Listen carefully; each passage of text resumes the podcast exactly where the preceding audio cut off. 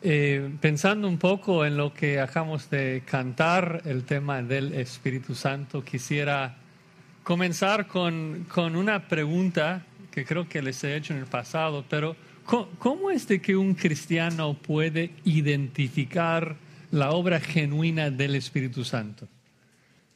Eh, ¿Cómo es que nosotros podamos saber eh, si Él está obrando en la vida de alguien o en la vida de alguna iglesia?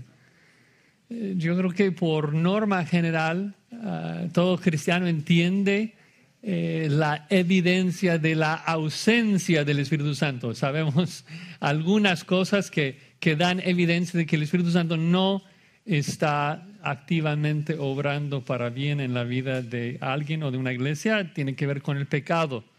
el fruto de la carne, con la fornicación, con las cosas que no agradan a Dios o sea, los que están desobedeciendo la Biblia. Pero lo interesante es que hoy en día en la iglesia evangélica, el cristianismo en general, cuando los hermanos hablan de la obra del Espíritu Santo, normalmente enfatizamos obras o ministerios que, aunque posiblemente evidencian una obra del Espíritu Santo en la vida de un creyente, también posiblemente no. Eh, son obras que, que no necesariamente apuntan hacia la santificación o incluso a la salvación. Por ejemplo, eh, entras a una iglesia y, y se ves a, a, mucha gente profetizando. Algunos dirían, wow, el Espíritu Santo está obrando ahí de manera poderosa. Bueno, tal vez sí, tal vez no. Eh, aún en la Biblia tenemos a incrédulos que están profetizando, incluso el asna de Balaam profetizaba eh, de alguna manera. Eh, pero tenemos el sumo sacerdote, por ejemplo, en los evangelios, que, que profetizaba. tal vez otros hablan de, de, lenguas, otros hablan de sanidades y, y de milagros.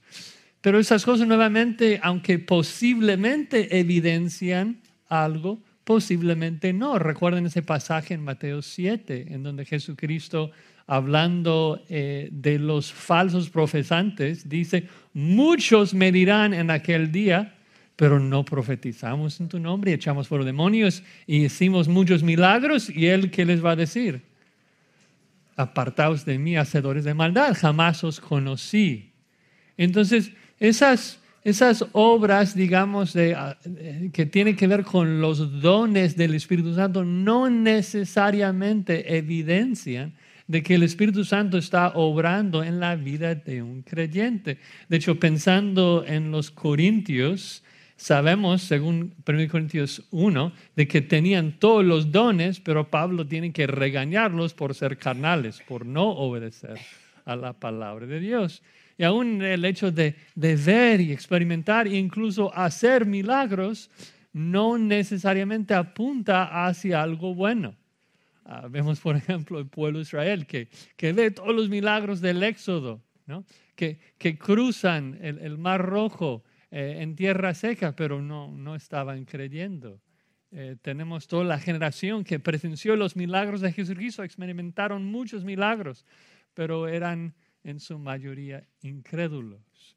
Entonces, ¿cómo es de que nosotros podamos identificar y apreciar la genuina obra del Espíritu Santo, obras que de manera indubitable apuntan hacia la obra del Espíritu Santo. Y, creo que para la mayoría de nosotros tenemos una idea, o sea, tiene que ver con su fruto, el fruto del Espíritu, o sea, gozo, paz, apariencia a Jesucristo, ya que Él nos está, el Espíritu Santo está santificándonos y transformándonos a la imagen de Jesucristo.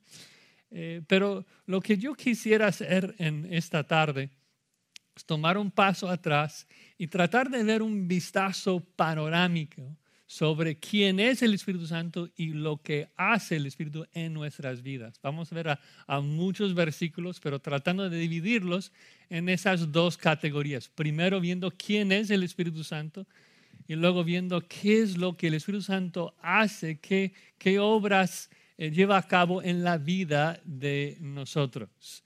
Y mi oración es de que nosotros crezcamos en nuestro discernimiento y que podamos apreciar aún más la verdadera obra del Espíritu Santo en la vida de su iglesia. Así que voy a, voy a orar y luego vamos a entrar en este tema tan importante, la persona y la obra del Espíritu Santo. Un, resumen ah, de quién es y lo que hace. Señor, nuevamente pedimos tu ayuda y tu bendición sobre este estudio. Oramos, Señor, de que tu Espíritu Santo nos dé entendimiento, que ilumine nuestras mentes y que nos dé capacidad de realmente de obedecerte y vivir agradecidos eh, por todo lo que haces en nuestras vidas por medio de tu Santo Espíritu. Qué regalo tan precioso. Y oramos todo por medio del nombre de Jesucristo, sabiendo de que es por medio de su redención que hemos recibido tan precioso regalo que es tu Espíritu. Y damos gracias en el nombre de Cristo. Amén. Bueno, tal vez la, la respuesta más básica cuando preguntamos quién es el Espíritu Santo es de que el Espíritu Santo es la tercera persona de la Trinidad. Esto es, básico, es obvio para todo cristiano. Pero pensemos un poco en las implicaciones de esto, de que el Espíritu Santo es, en primer lugar, una persona. El Espíritu Santo no es una fuerza impersonal, eh, es una persona. Y, vemos esto a lo largo de la escritura, de que Él tiene voluntad, Él ejerce la voluntad de Dios por ejemplo, en pasajes como 1 Corintios 12, 11 o Hebreos 2, 4, dice que el Espíritu Santo reparte los dones como Él quiere, indicando de que es una persona con voluntad, con deseo, no es una fuerza impersonal. Y esto de plano nos ayuda a evitar ciertos errores que, que andan por allí, ah, en donde gente está mandando al Espíritu. Ah, en donde gente piensa que pueda manipular la presencia del Espíritu Santo, que, que le manda venir y llenarlos. Ah, una pregunta como básica sería, si, si no dirías algo al Padre, si no dirías algo al Hijo, no debes decirlo al Espíritu Santo, porque Él igual es una persona de la Santa Trinidad y debemos tratarlo con el mismo respeto, este, la misma reverencia, temor con el que tratamos y eh, nos relacionamos al resto de la Trinidad. Es una persona, pero también es una persona que se conoce por su santidad. O sea, por norma general, cuando la Biblia habla del Espíritu, lo llama el Espíritu Santo. Y obvio, esto en un sentido nos habla de que es un ser apartado del mal, ah, de que el Espíritu Santo odia el pecado. Ah, Santiago 4 nos dice de que el Espíritu que Él ha hecho morar en nosotros nos anhela celosamente. Obviamente, somos el templo del Espíritu Santo, ya que el Espíritu Santo mora en nosotros, debemos evitar la fornicación, evitar el pecado, porque el Espíritu Santo es santo, aborrece el pecado pero también en su sentido más básico, en su sentido más fundamental, la palabra santo se refiere a que el Espíritu Santo es una persona distinta a nosotros, ah, de que es separado. Eh, santo significa distinto, significa separado. Y, nos damos cuenta de esto, que el Espíritu Santo es un ser, es una persona totalmente distinta a nosotros. Nosotros estamos localizados a un solo espacio. El Espíritu Santo es omnipresente. Él vive en todo lugar, de que es omnipotente, es omnisciente, sabe todo. Entonces es un ser diferente y nosotros debemos de tratarlo así. Y, siendo obviamente la tercera persona de la Trinidad, Él goza de todas las perfecciones del resto de la deidad, porque al fin y al cabo Dios es uno. Existe un solo ser, un solo Dios. Entonces, todo lo que es el Padre, lo es el Hijo, lo es el Espíritu Santo. Eh, si Dios es omnipotente, obviamente el Espíritu Santo también es omnipotente. Eh, si Dios es santo, el Espíritu Santo es santo. Si Dios aborrece el pecado, el Espíritu también. Si Dios es amor, el Espíritu es amor. Si Dios es misericordioso, el Espíritu es misericordioso. Y debemos de evitar distinciones en cuanto al carácter de las personas de la Trinidad. Eh, en En el mundo cristiano hoy en día yo temo que hemos enfatizado demasiado las distinciones de las personas de la Trinidad y hemos minimizado la importancia de enfatizar la unidad de Dios. Históricamente la iglesia a lo largo de los últimos dos milenios ha enfatizado más que Dios es uno, o sea, viene del monoteísmo de los judíos, ¿no? O sea, de que Dios es uno. Y es importante recordar esto. No es de que el Padre es muy justo y santo, airado en contra de pecadores y que Jesucristo es muy amable y misericordioso y el Espíritu es como que ver distinciones en cuanto a su carácter. No, es el mismo ser. Comparten todas las mismas perfecciones. Entonces, en la forma en que hablamos, en la forma que oramos, en la forma que cantamos, no debemos tratar al Espíritu de manera diferente a la que tratamos, tratamos al Padre o al Hijo. Entonces dices Josías, pero entonces, ¿por qué es que la escritura a veces enfatiza cosas diferentes en cuanto al Padre, y el Espíritu? Bueno, cuando hablamos de la Trinidad, los teólogos hacen una distinción en cuanto a terminología entre lo que se llama, dos términos teológicos, no tienen que recordarlos, pero entre la Trinidad ontológica y la Trinidad económica. La Trinidad ontológica se refiere al ser de Dios. Ontos en griego significa ser. Y en, términos del ser de Dios, el Padre, Hijo y el Espíritu son idénticos, comparten todas las mismas perfecciones. Pero en cuanto a la economía, en cuanto al plan de redención, el plan de Dios en cuanto a la redención del hombre, el papel de cada persona de la Trinidad es distinta.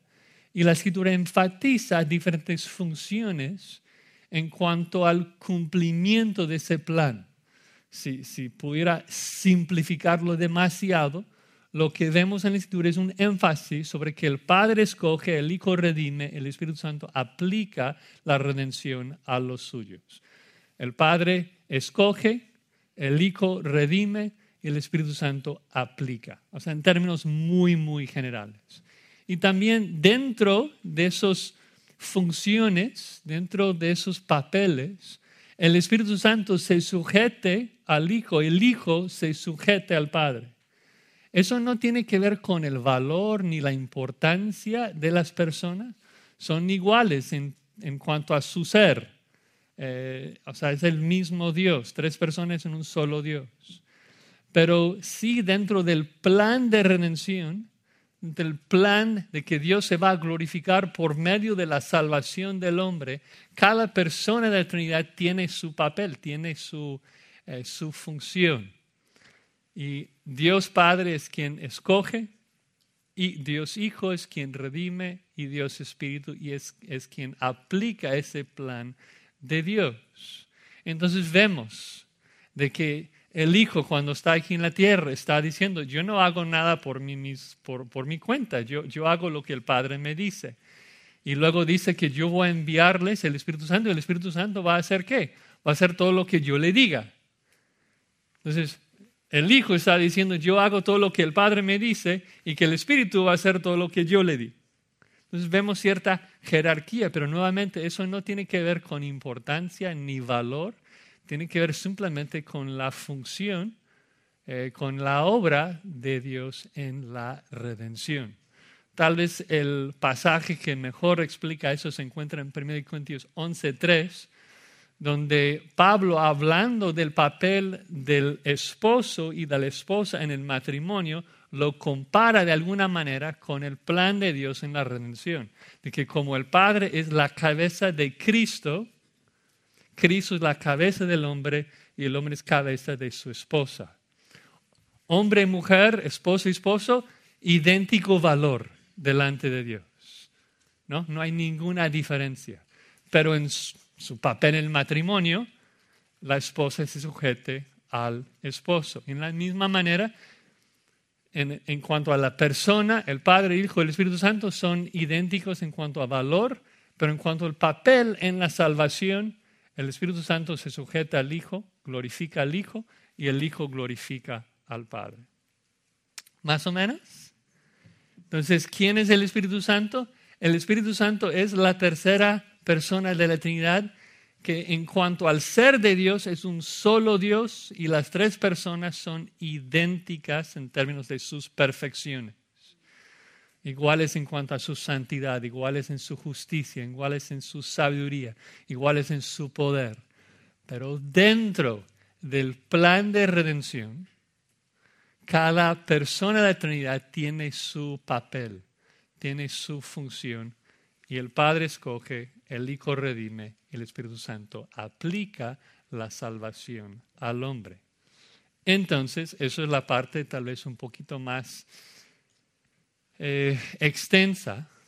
Si tomamos un paso atrás y nos preguntamos, entonces, ¿cómo es que el Espíritu Santo aplica la redención al hombre? ¿Qué es lo que el Espíritu Santo hace? ¿Qué, qué obras lleva a cabo el Espíritu Santo en nuestras vidas? Ahí es donde tenemos muchísima información.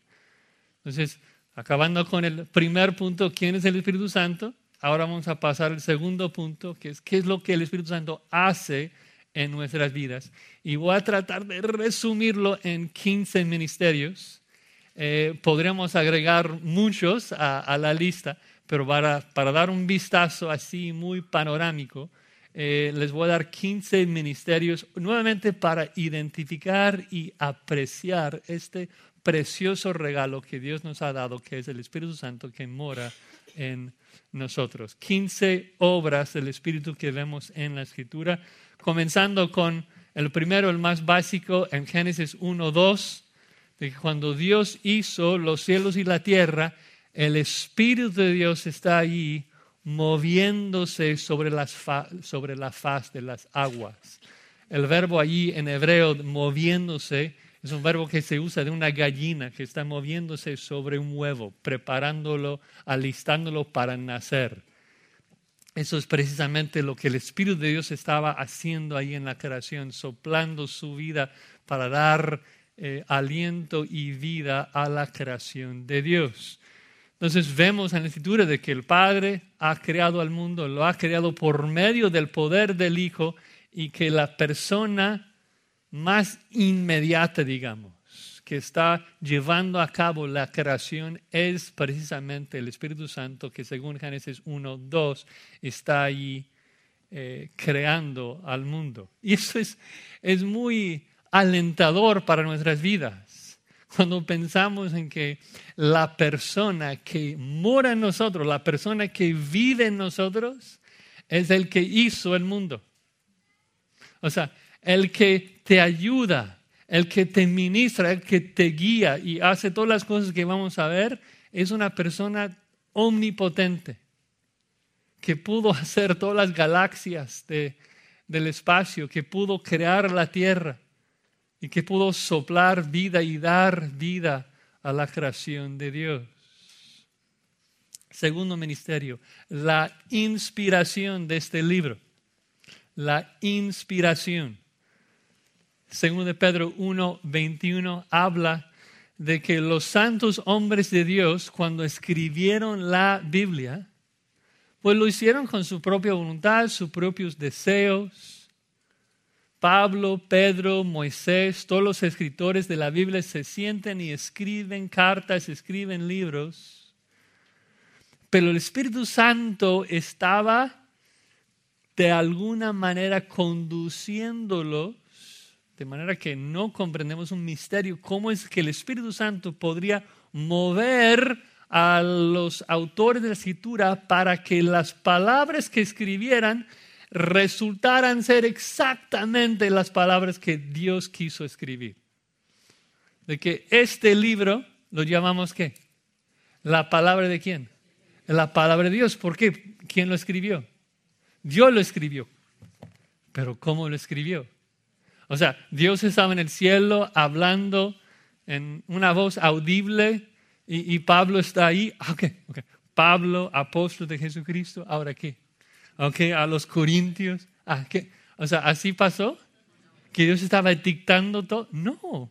O sea, Pablo se siente y o sea, Gálatas, por ejemplo, de su, su, preocupación de que los Gálatas querían circuncidarse y, iban por las obras y él está angustiado y escribe y les exhorta, les anima, pero el Espíritu Santo estaba moviéndolo, guiándolo a escribir de tal manera, de manera tan milagrosa, que toda la carta era exactamente lo que Dios quiso decir a ti y a mí desde antes de la fundación del mundo. Eso es un milagro. Cómo el Espíritu Santo pudo mover el deseo, el vocabulario, la preparación, todo el autor para que Pablo, Pedro, Mateo, Juan escribieran exactamente lo que Dios quiso comunicar a nosotros. Y eso también es una bendición para nosotros, porque cuando leemos la palabra, estamos asegurados, estamos confiados de que estamos leyendo las palabras de quién? De Dios, de Cristo, de nuestro Señor. ¿Por qué? Porque el Espíritu Santo lo garantizaba, lo, lo garantizaba. O sea, lo garantizó por medio de la inspiración. Amén. Estoy tratando de solamente darles un versículo para cada punto para no abrumarlos. Entonces, creación, el primer ministerio, Génesis 1, 2 inspiración, segundo ministerio, segundo de Pedro 1, 21.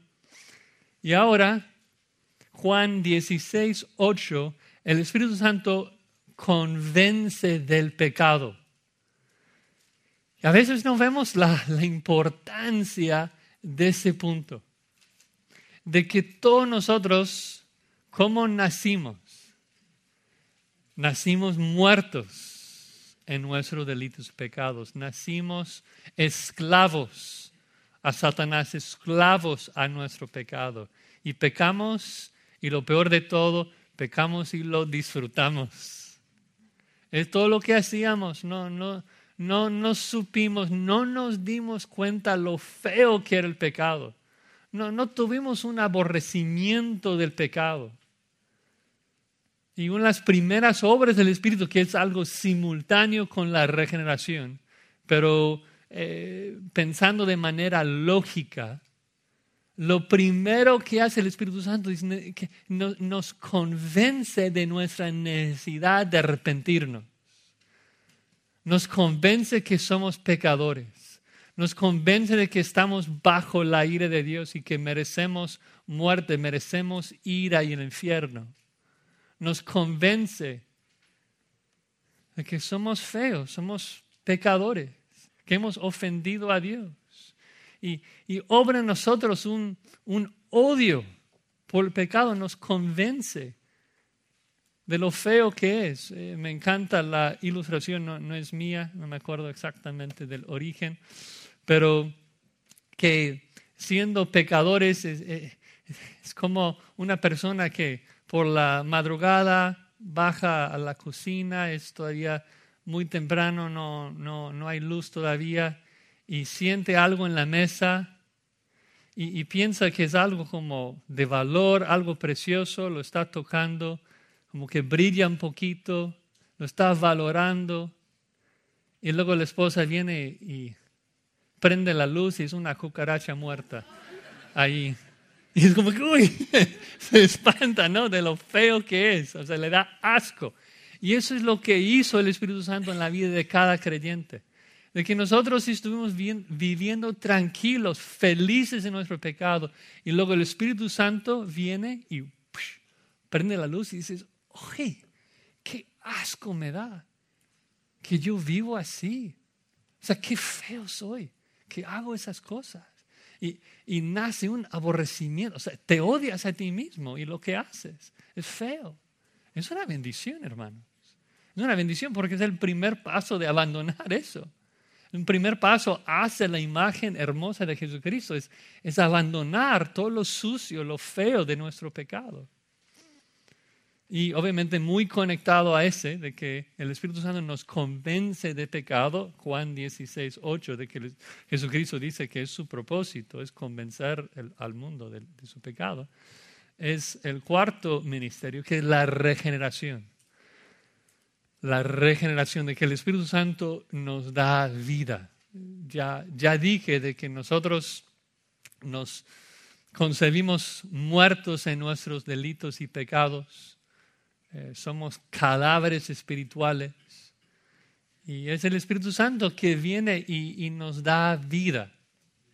Y es, es muy importante comprender de que esto es lo que, lo que da inicio a nuestra experiencia de la salvación. No es de que tú te diste cuenta de que Cristo era hermoso y que tú te diste cuenta de la belleza del Evangelio y tú te diste cuenta de tu pecado y que necesitabas ser salvo. No, no te diste cuenta por ti mismo. Lo que pasó es de que primero el Espíritu Santo vino a un cadáver y, y dio a ese cadáver ojos para ver a Cristo. Y le dio un nuevo corazón le dio nuevos oídos para escuchar la voz de su pastor. Nos hizo nuevas criaturas, como Pablo lo explica, somos la creación de Dios. Y eso es necesario para cada ser humano, desde Génesis 1 hasta el fin de tiempo. Si alguien va a entrar en el reino de los cielos, ¿qué necesita? Necesita nacer de nuevo. ¿Por qué? Porque nace espiritualmente muerto y necesita resucitarse. Y lo que el Espíritu Santo hace, Juan 3, 5, es de que sopla y da vida a un cadáver, da vida a un incrédulo. Le da la capacidad de sentir por primera vez. Entonces, muy, muy importante este paso de la regeneración y, y muy alentador también. O sea, no, no sé si lo has pensado así, pero en tu hombre interior, en tu, tu alma, tu espíritu, tu parte inmaterial, tú estás totalmente listo para el cielo. O sea, la palabra regeneración lo usamos porque es la palabra que Jesucristo usa para hablar de la regeneración del mundo de que cuando Cristo regresa en los últimos tiempos, Él va a, va a regenerar toda la creación. Va a derretir los elementos de esta creación, de estos cielos y de esta tierra. Y va a ser unos nuevos cielos una nueva tierra donde vamos a reinar con Cristo eternamente. Pero ya ha regenerado el el hombre interior de cada cristiano. Somos una nueva hechura suya. Dices, oye, ¿por qué sigo pecando? Bueno, porque nuestra parte inmaterial está todavía esclavizado dentro de esta carne, de este cuerpo caído. Tú tienes un cerebro que no funciona como debe de funcionar. Tú tienes un corazón que no funciona. O sea, todo nuestro cuerpo está caído todavía y necesita ser renovado. Esto no viene hasta el final, cuando recibimos cuerpos nuevos, cuerpos glorificados. Pero en el hombre interior ya nos deleitamos en la ley de Dios, ya, queremos obedecer. El problema es que el cerebro no, no lo sabe. El cerebro todavía quiere el pecado, todavía disfruta el pecado y nosotros tenemos que matar esos impulsos, esos deseos antiguos de pecar. Pero en la parte inmaterial, en la parte espiritual, el Espíritu Santo nos ha hecho nuevos, totalmente nuevos, con una nueva libertad. Pablo dice, en Corintios 3, 17, de que ahora en Cristo ya, ya no es como antes, que la letra mataba, la letra esclavizaba. En Cristo, por medio del Espíritu, somos libres. ¿Libres para hacer qué? Libres para hacer justicia. No pudimos hacer justicia antes. Solamente pecamos. Claro, podríamos escoger entre pecados. El incrédulo tiene la libertad de escoger entre este pecado u otro pecado. Pero no tiene libertad genuina, verdadera. Solamente el creyente goza de libertad. Libertad completa de buscar hacer el bien. No, no necesitamos más vida, espiritual de lo que ya tenemos por medio de lo que el Espíritu Santo hizo en nosotros. Nos hizo nuevos.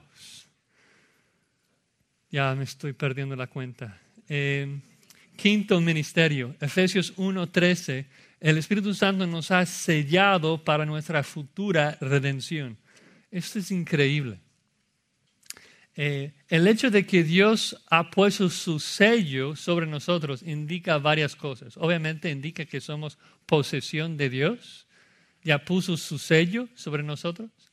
Pero Efesios 1.13 también dice de que el Espíritu es las arras de nuestra salvación. Y la palabra arras, arrabón, en tanto hebreo como griego, significa garantía, en nuestro vocabulario se refiere a un enganche. Es el, el, primer pago que garantiza el pago completo. Y Pablo dice de que el Espíritu Santo es la garantía de Dios de nuestra futura redención. Esto significa de que si alguien recibe el Espíritu Santo, Dios está garantizando a esa persona que le va a salvar eternamente lo que me gusta hacer cuando hablo de este tema es simplemente preguntar, ¿cómo lo llamas tú cuando alguien paga el enganche y luego se va y no hace el pago final? Lo llamamos un fraude, lo llamamos un mentiroso. ¿Es posible que Dios mienta? ¿Es posible que Dios sea un fraude? ¿Es posible que Dios pague el enganche, que Dios pague la garantía, que Dios prometa yo voy a salvarte y luego que no lo haga? Imposible. El Espíritu Santo es la garantía, es las arras de nuestra futura redención, hasta obtenerla, dice Pablo en específico para, para que lo vean, Efesios 1, versículo 13. En Él, en Cristo, también vosotros, habiendo oído la palabra de verdad, el Evangelio de vuestra salvación, y habiendo creído en Él, fuisteis sellados con el Espíritu Santo de la promesa, que es las arras, la palabra arras, como dije, significa enganche, garantía, la garantía de nuestra herencia, ¿hasta cuándo? Hasta la redención de la posesión adquirida para la alabanza de su gloria que el Espíritu Santo va a morar en ti hasta cuándo? Hasta que hasta que lo toques, hasta que estés en la nueva tierra. El Espíritu Santo va a morar en ti hasta que poseas tu futura redención. Qué, qué precioso regalo. También Romanos 8:9 dice que el Espíritu Santo, sexto ministerio, el Espíritu Santo mora, habita en cada creyente. El Espíritu Santo nos hace su templo. Y obvio, el Espíritu Santo es omnipresente, Dios está en todo lugar. Pero habla de la cercanía, habla de que sea, Dios hace, literalmente hace su, tabernáculo en nuestros corazones, vive en nosotros. Y, y, habla, habla de eso, Romanos 8.9 fue el versículo que mencioné, de que cada cristiano tiene el Espíritu Santo. El Espíritu Santo mora en cada creyente. De hecho, Pablo dice allí, Romanos 8, 9, mas vosotros no vivís según la carne, sino según el Espíritu, si es que el Espíritu de Dios mora en vosotros. Si alguno no tiene el Espíritu de Cristo, ¿qué? No es de él. Es decir, de que cada, cada cristiano, pues, tiene el Espíritu Santo. Pero también habla esto de que Dios la Trinidad completa mora en nosotros por medio del Espíritu. Observaron allí en el versículo 9 de que no solamente le llama el Espíritu, sino que le llama el Espíritu de Dios y el Espíritu de Cristo, indicando lo mismo que dijo Jesucristo en el aposento alto, de que yo y mi Padre haremos morada en el creyente por medio del Espíritu. Porque obviamente si el Espíritu Santo vive en ti, y el Espíritu es el mismo ser que el Padre, el Hijo, entonces si el Espíritu vive en ti, la Trinidad completa, con todo su poder, con toda su gracia, con todo su perdón, con toda su santidad, con toda su justicia, con toda su santidad, mora, vive en ti. También otro ministerio es de que el Espíritu Santo nos bautiza. Nos bautiza. No bautiza a algunos de nosotros, no es de que algunos reciben un bautismo tipo chafa y otros reciben un segundo bautismo. No, o sea, todos recibimos un bautismo completo, todos tenemos todo lo que necesitamos. 1 Corintios 12, hablando en un contexto de los dones y de la unidad del cuerpo de Cristo, dice en 1 Corintios 12, versículo 13, porque por un solo espíritu fuimos todos bautizados en un cuerpo, sean judíos o griegos, sean esclavos o libres, y a todos se nos dio a beber de un mismo espíritu. Vean el énfasis sobre la unidad, de que cada creyente recibimos exactamente lo mismo, a cada creyente nos pasó lo mismo, no hay ninguna diferencia, no hay distinciones en la iglesia de gringo y latino, o de judío, o de esclavo, o de libre. No hay ninguna de esas distinciones. Somos todos iguales. No es de que, ah, este es pastor y este es oveja. Este No, o sea, tiene que ver tal vez con, con papeles, pero en términos de lo que somos en Cristo, somos todos idénticos. Nadie está por arriba, por encima de otro. El Espíritu Santo nos sumergió, la palabra bautizar simplemente significa sumergir en griego. Todos fuimos sumergidos por el Espíritu Santo en un solo cuerpo. Todos somos idénticos en términos de valor.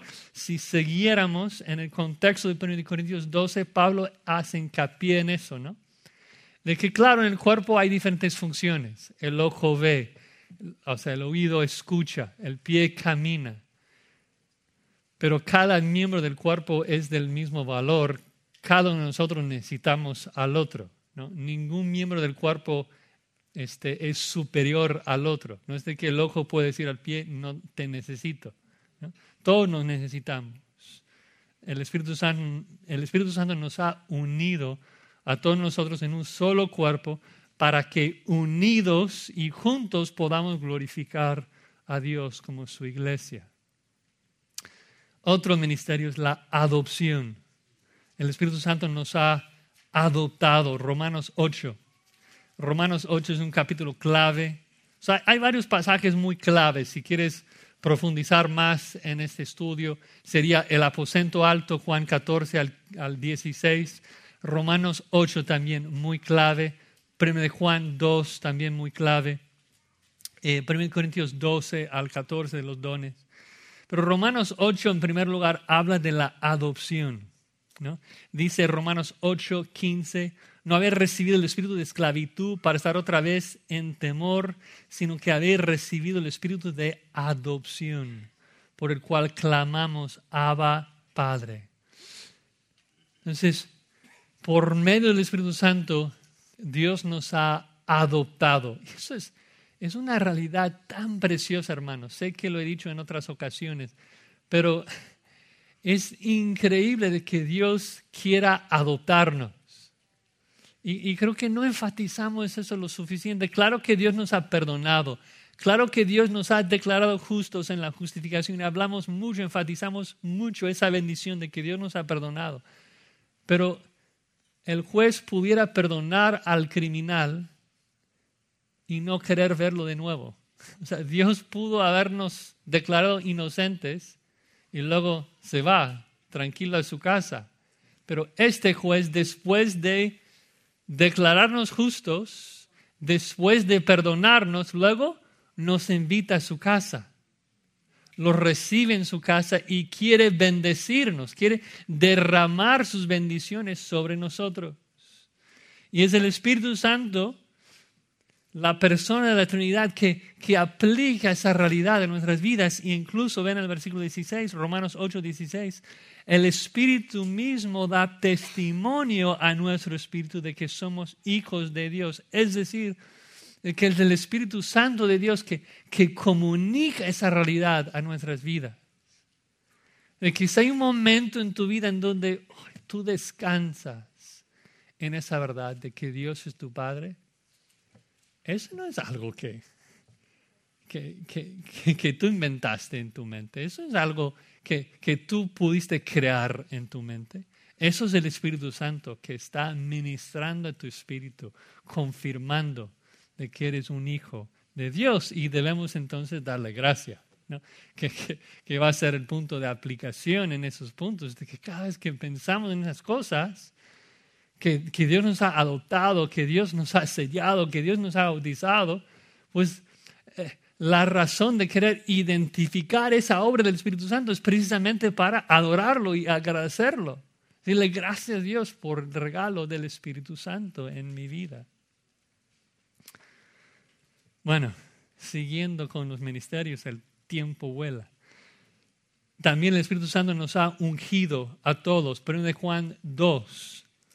Eh, Juan 2 dice de que recibimos la unción del Santo. Cada cristiano ha sido ungido por el Espíritu Santo de Dios. Y esto indica de que hemos sido apartados, hemos sido capacitados para llevar a cabo un ministerio, una misión. Es la razón que, que alguien es ungido en la escritura. Ah, el Espíritu Santo nos ha capacitado y en particular capacitado para comprender la Biblia. Vean, no vamos a ver a, detalle, pero 1 de, Juan 2.20, vosotros tenéis la unción del Santo. Y ya que tenemos, ya que gozamos de la unción del Santo, ¿qué dice? Conocéis todas las cosas. Lo va a explicar en más detalle en el versículo 27. Pero el punto es de que por medio del Espíritu Santo, nosotros conocemos todas las cosas como porque Él nos capacita, Él nos ha ungido para poder comprender y aplicar este libro, para conocer la palabra de Dios, eh, que precisamente es el siguiente punto, la iluminación, la iluminación, de que el Espíritu Santo nos capacita para comprender la Biblia. Sin el Espíritu Santo, un muerto impío, incrédulo, no puede entender la Biblia. Está en cero. Dices, oye Josías, esto me parece increíble. Me estás diciendo que un católico que estudia la Biblia toda su vida, tiene su PhD, su doctorado en el estudio de las escrituras, que no entiende nada. Correcto, es exactamente lo que estoy diciendo. No entiende nada, está en ceros. ¿Por qué? Porque el principio de la sabiduría es el temor de Jehová. Está en ceros. Sin el Espíritu Santo está en ceros. ¿Cómo lo sabemos? ¿Cómo lo podemos probar? Porque el católico romano que niega la gracia de Dios, que estudia la Biblia toda su vida, dice que entiende el infierno. A lo mejor puede detallar y explicar el infierno más que alguno de nosotros, pero no lo entiende. No lo entiende. No como debe entenderlo. Porque si realmente entendiera lo que es el infierno, no iría allí. Si realmente entendiera el Evangelio como Dios quiere que entendamos el Evangelio, el Espíritu Santo le hubiera dado la capacidad de huir de esa ira, abandonar su pecado y buscar la gracia de Dios para no ir a ese terrible lugar. No entiende. El único que entiende la palabra de Dios es el cristiano. ¿Por qué? Porque el Espíritu Santo le ilumina, le enseña las verdades de las escrituras y, no es un no es un algo intelectual solamente, académico solamente, tiene que ver con un entendimiento profundo de lo que significa, de lo que implica para mi vida. Entonces, el Espíritu Santo ilumina, el Espíritu Santo enseña, el Espíritu Santo da discernimiento, pero de Juan 4. Eh, seguramente el versículo más clave para este punto sería 1 Corintios 2, 14 y 15, de que el hombre natural no percibe las cosas que son del Espíritu, para él son la locura y no puede comprenderlas porque se han de discernir espiritualmente. Mas en cambio, final del capítulo, nosotros tenemos la mente de Cristo que aplica directamente a los apóstoles, pero por aplicación, por medio de la escritura también aplica a nosotros que tenemos el entendimiento de la mente de Cristo porque el Espíritu mora en nosotros también otro ministerio, santificación, tan, tan importante. El Espíritu Santo, 2 Corintios 3, 18, Según Corintios 3, 18, nos transforma a la imagen de Cristo. Y obvio, hay muchos versículos que hablan de esto, Juan 17, 17. Eh, pero segundo de Corintios 3, 18, por tanto nosotros todos mirando a cara descubierta como en un espejo la gloria del Señor, somos transformados de gloria en gloria en la misma imagen como por el Espíritu del Señor. En otras palabras, por medio del Espíritu del Señor, por medio del Espíritu Santo, Dios nos transforma de gloria en gloria, de manera paulatina, poco a poco, hacia la imagen de Jesucristo. De que cuando abrimos este libro y vemos la gloria del Señor, el Espíritu Santo nos transforma a esa gloria, de gloria en gloria, poco a poco. Es decir, de que cuando estudias este libro y ves la compasión de Cristo revelado en las Escrituras, ¿qué es lo que el Espíritu Santo hace? Te hace más compasivo, de gloria en gloria, poco a poco. luego ves la justicia de Dios. ¿Y qué hace el Espíritu Santo? Te hace más justo. Y luego ves su rectitud y ves su misericordia, ves su gracia y estudias las perfecciones, estudias la hermosura de la imagen de Cristo y el Espíritu Santo poco a poco te moldea, te transforma, te hace más conforme, más semejante a Cristo. Usa todo usa circunstancias, usa pruebas, pero siempre aplicando su bisturí, siempre aplicando su palabra para moldearnos y transformarnos a la imagen de Cristo, que es lo más, lo más bello, es su obra, es el, fruto del Espíritu, es producir las perfecciones de Dios en nosotros, su gozo, su paz, su paciencia. Qué, bendición, que no tenemos que seguir como éramos no tenemos que seguir como pecadores, fornicarios, adúlteros, enojados, impacientes, ingratos, sino que el Espíritu Santo nos está cambiando, nos está transformando. Debemos darle gloria y gracias. También otro ministerio, Romanos 8, 14, el Espíritu Santo nos guía. Y no, no debemos hacerlo así muy místico, pero tenemos una relación con, Dios por medio del Espíritu Santo que mora en nosotros y que nos guía, obviamente por medio de su palabra, pero también por medio de su providencia, por medio de consejos de otros cristianos, que Él va guiándonos. Mientras nosotros buscamos el rostro de Dios, buscamos andar en santidad, el Espíritu Santo garantiza de que Él va a estar guiándonos al lugar donde Dios no quiere. Y esto nos da paz, nos da este gozo al saber de que estamos eh, siendo guiados por el Espíritu de Dios. los últimos estamos aquí tratando de llegar al final. También intercede por nosotros. Otro texto en Romanos 8. El Espíritu Santo intercede por nosotros. Hay algunos que ven lenguas aquí, no hay lenguas. Se trata de una comunicación intertrinitaria. Escuchan Romanos 8, 26 y 27. Dice que de igual manera el Espíritu nos ayuda en nuestra debilidad, pues qué hemos de pedir como conviene no lo sabemos.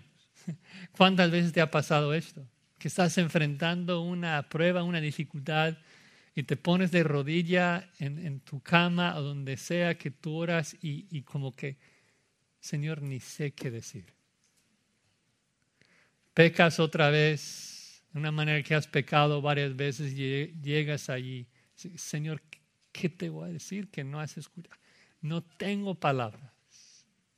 Asegúrate que el Espíritu Santo sí tiene vocabulario para expresar lo que necesitas, para abogar a tu favor de manera que te conviene, que es lo que dice. El Espíritu sabe cómo pedir como te conviene. El Espíritu Santo, aunque tú no sabes cómo expresar la petición, el Espíritu Santo ya lo ha pedido. Lo que tú necesitas para la eternidad, aunque ni cuenta te das de lo que necesitas.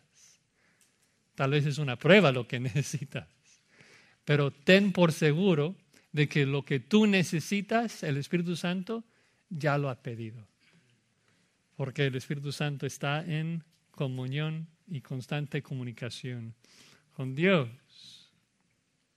También dota, que es un tema muy grande que estamos tocando en otros miércoles. Pero el Espíritu Santo da el don que cada uno de nosotros necesitamos para edificar a la iglesia. No es, no es algo místico, no es de que tú tienes que, uy, ¿qué, ¿qué debo hacer? Y no sé. No, tú ministra, tú edifica a tus hermanos. El Espíritu Santo te va a capacitar. Cada uno de nosotros tenemos un don. Cada cristiano hemos sido dotados para servir, para edificar a la iglesia. Y la verdad es que 1 Pedro 4.10 lo simplifica muchísimo. Hay los de nosotros que hemos sido dotados en el hablar y otros que hemos sido dotados en el servir. O sea, unos con la lengua y otros con las manos, para simplificarlo. El chiste no es como que tratar de ver, uy, entonces que... No, sirve, ministra a tus hermanos, anímalos, sírvelos. El Espíritu Santo te va a capacitar para, para que el cuerpo sea edificado. Finalmente, es el Espíritu Santo, último ministerio, es el Espíritu Santo que salva, que, que aplica. Recuerden que, que dije que, que, el Padre escoge, el Hijo redime, el Espíritu Santo aplica, pues aplica de principio a fin. O sea, es Él, es el Espíritu Santo que, que hizo que María concibiera al Salvador. Es el Espíritu Santo que, que capacitó a Jesucristo para sus su, ministerio en los evangelios. Es el Espíritu Santo que hizo levantar a Cristo de los muertos y también es el Espíritu Santo que nos regenera. Es el Espíritu Santo que nos santifica. Es el Espíritu Santo que nos preserva y es el Espíritu Santo que te va a resucitar al final de los tiempos, dice Romanos 8, 11.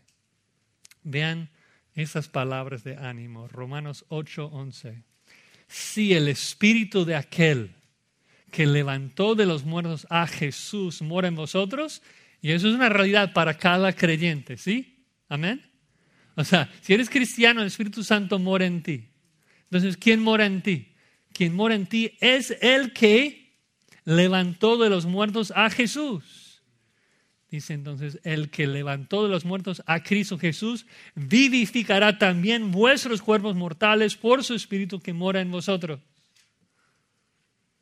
O sea, ¿quién es la persona que levantó a Jesucristo de los muertos, según ese versículo? El Espíritu Santo, ¿quién mora en ti. ¿Quién va a estar morando en ti cuando tú te mueres? ¿Qué garantía de que no te vas a quedar en la tumba? Si el Espíritu Santo mora en ti, te, va a revivificar, te va a glorificar, te va a resucitar para que tú poseas, para que tú recibas esa futura redención que Dios te ha prometido. Bueno, sé que, sé que, tratamos, traté de, cubrir demasiado material, pero espero que, que puedan apreciar un poquito más todo lo que el Espíritu Santo hace en tu vida para poder glorificarte, para poder eh, agradecerlo eh, por todo lo que hace. Eh, Jesucristo, recuerden, dice en el aposento alto que nos, va, nos iba a enviar el parácletos, el ayudador.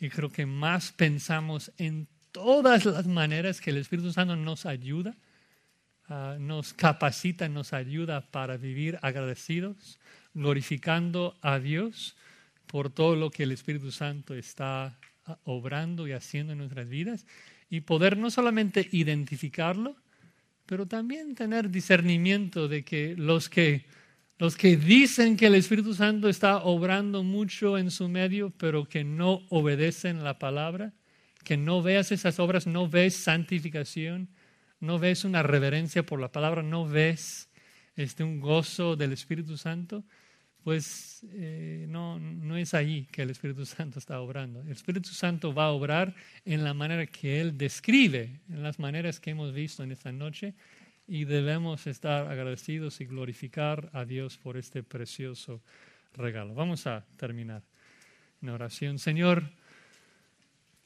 gracias queremos darte a nuestro Dios, el único Dios vivo y verdadero que habita eternamente en tres personas perfectas. Gracias, Padre, por escogernos sin que nosotros lo mereciéramos. Gracias, Cristo, por redimirnos y perdonarnos en aquella cruz. Y gracias, Espíritu, por morar en nosotros y garantizar nuestra futura redención. Ayúdanos a vivir en la santidad que te agrada para que nuestro Dios sea glorificado en todo lo que hagamos. Amén.